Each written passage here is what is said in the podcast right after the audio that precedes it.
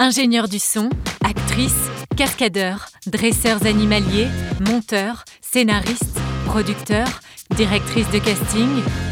Manessi, l'émission qui met en lumière les femmes et les hommes qui font vivre le cinéma. Salut à tous et bienvenue dans Manessi, le podcast qui braque les projecteurs sur les métiers du cinéma. Cet été, on vous propose des rencontres de cinéma passionnantes, enregistrées au Festival du cinéma et de la musique de film de la Baule, créé par Sam Bobino et Christophe Baratier. Alors c'est parti pour un nouvel épisode avec un nouvel invité. Vous écoutez Manessi, un podcast cinéphile présenté par Laurent Chic. Les amis, on est de retour avec Manessi, le podcast des métiers du cinéma. Aujourd'hui, je reçois Jean-Benoît Dunkel. Il est musicien et compositeur de musique de film. Bonjour Jean-Benoît. Bonjour. Dis-moi, est-ce que tu peux me dire quel est ton premier souvenir de cinéma et pourquoi ce film t'a marqué? Moi, j'ai toujours adoré la science-fiction quand j'étais euh, enfant. Donc, euh, mes premiers émois, c'est euh, c'est plutôt, c'est plutôt ça, parce que la science-fiction représentait vraiment un voyage dans, un, dans un, une atmosphère unique et imaginaire. Et donc, du coup, j'étais très attentif à la musique. Je me souviens évidemment de Star Wars, mais de Blade Runner, par exemple. Le premier Blade Runner qui m'a beaucoup marqué.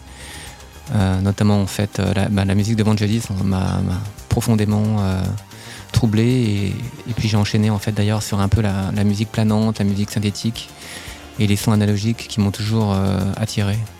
Mais ça c'est venu très tôt chez toi Ouais. Et dès les premiers films que tu as vus? Ouais. c'est fou Oui, oui, oui, mais je faisais beaucoup de musique aussi, même enfant, j'étais au conservatoire, donc du coup j'étais obsédé. ben, je faisais beaucoup de piano, et puis j'étais obsédé aussi par euh, les synthés. Parce que, parce que une fois, dans un, dans une, je dans un grand magasin, il y avait euh, des, des, ventes de synthétiseurs j'en avais essayé un. Et j'avais trouvé ça fantastique euh, parce que je trouvais que c'était c'était c'était vachement mieux que le piano, c'était beaucoup plus fort et plus puissant. Et donc, du coup, je ne pensais qu'à ça. Et puis, c'était aussi un peu l'époque où Jean-Michel Jarre avait sorti son disque.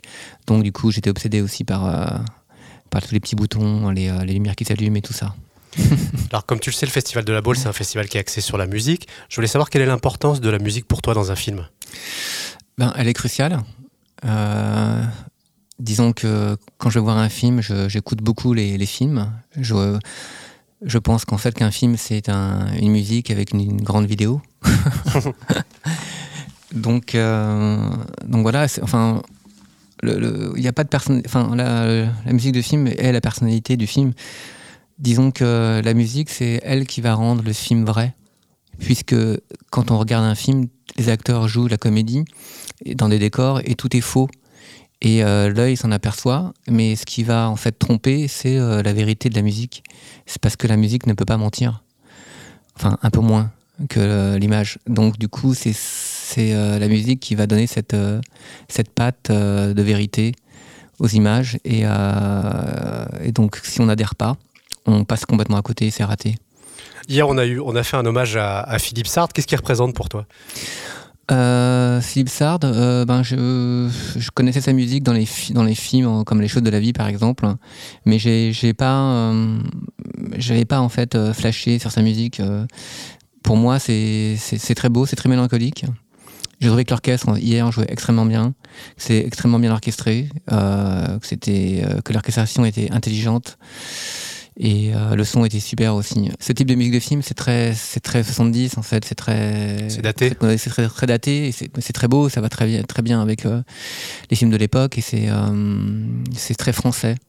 C'est mélancolique, très français, très mélodique et il faut s'en inspirer et mais euh, voilà, enfin, moi, après, moi, j'ai une déformation professionnelle. Là, je suis, euh, je la musique de film, donc je suis obsédé par la modernité. Donc, euh, je suis dans une quête différente. Quand tu composes la musique d'un film, la première interaction que tu as, c'est avec le réalisateur en général? Oui, oui, avec le réalisateur et, et puis le scénario.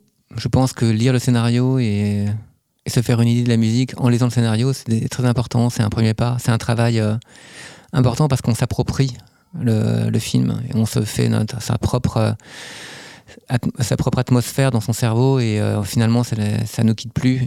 C'est très important parce que lorsqu'on fait la musique à l'image, on est enfermé par l'image, par le timing et par euh, le style de l'image. Donc du coup, c'est réducteur, tandis que quand on lit un scénario et que euh, on voit le réal, en fait, on, euh, qui prononce les premiers mots, les premiers, les premières lignes directrices du style, euh, bien jaillit forcément des idées tout de suite. Et, et ces idées, elles sont assez, assez vraies, elles sont assez fidèles avec soi-même. Mathieu Gonnet expliquait à la conférence de presse que ce qui était le plus difficile pour lui, c'est de composer la musique sur la partie des dialogues. Ouais. C'est la même chose pour toi? Oui, mais sauf que on ne sait pas qu'il y aura des dialogues parce que généralement euh, la musique de film est tellement triturée, montée, changée de place qu'elle se retrouve parfois dans les dialogues alors que c'était pas prévu au départ. Donc, euh, moi, mon expérience c'est que c'est tellement euh, chamboulé en fait le, ce que je donne euh, au monteur que finalement euh, parfois ça change tellement de place que voilà il y a pas de c'est du montage après en fait on rentre dans le dans le montage et alors que moi euh, ce que j'essaie de faire c'est de que le film soit un prétexte en fait pour euh, mettre mon art et mon âme. Et euh, après ben je ne suis plus maître du montage parce qu'il y a des gens qui, qui le font à ma place et je ne peux pas à moins de d'être de venir dans la salle de montage tous les jours et de leur prendre la tête tous les jours Ouais. genre pendant trois semaines en disant non fais pas ça ne me mets pas là c'est pas ce que je voulais. Euh, je- comme je renonce à ce travail en fait euh, je mets toute la toute la foi et toute l'âme dans, dans les musiques que je donne pour qu'en fait elles se mettent au bon moment.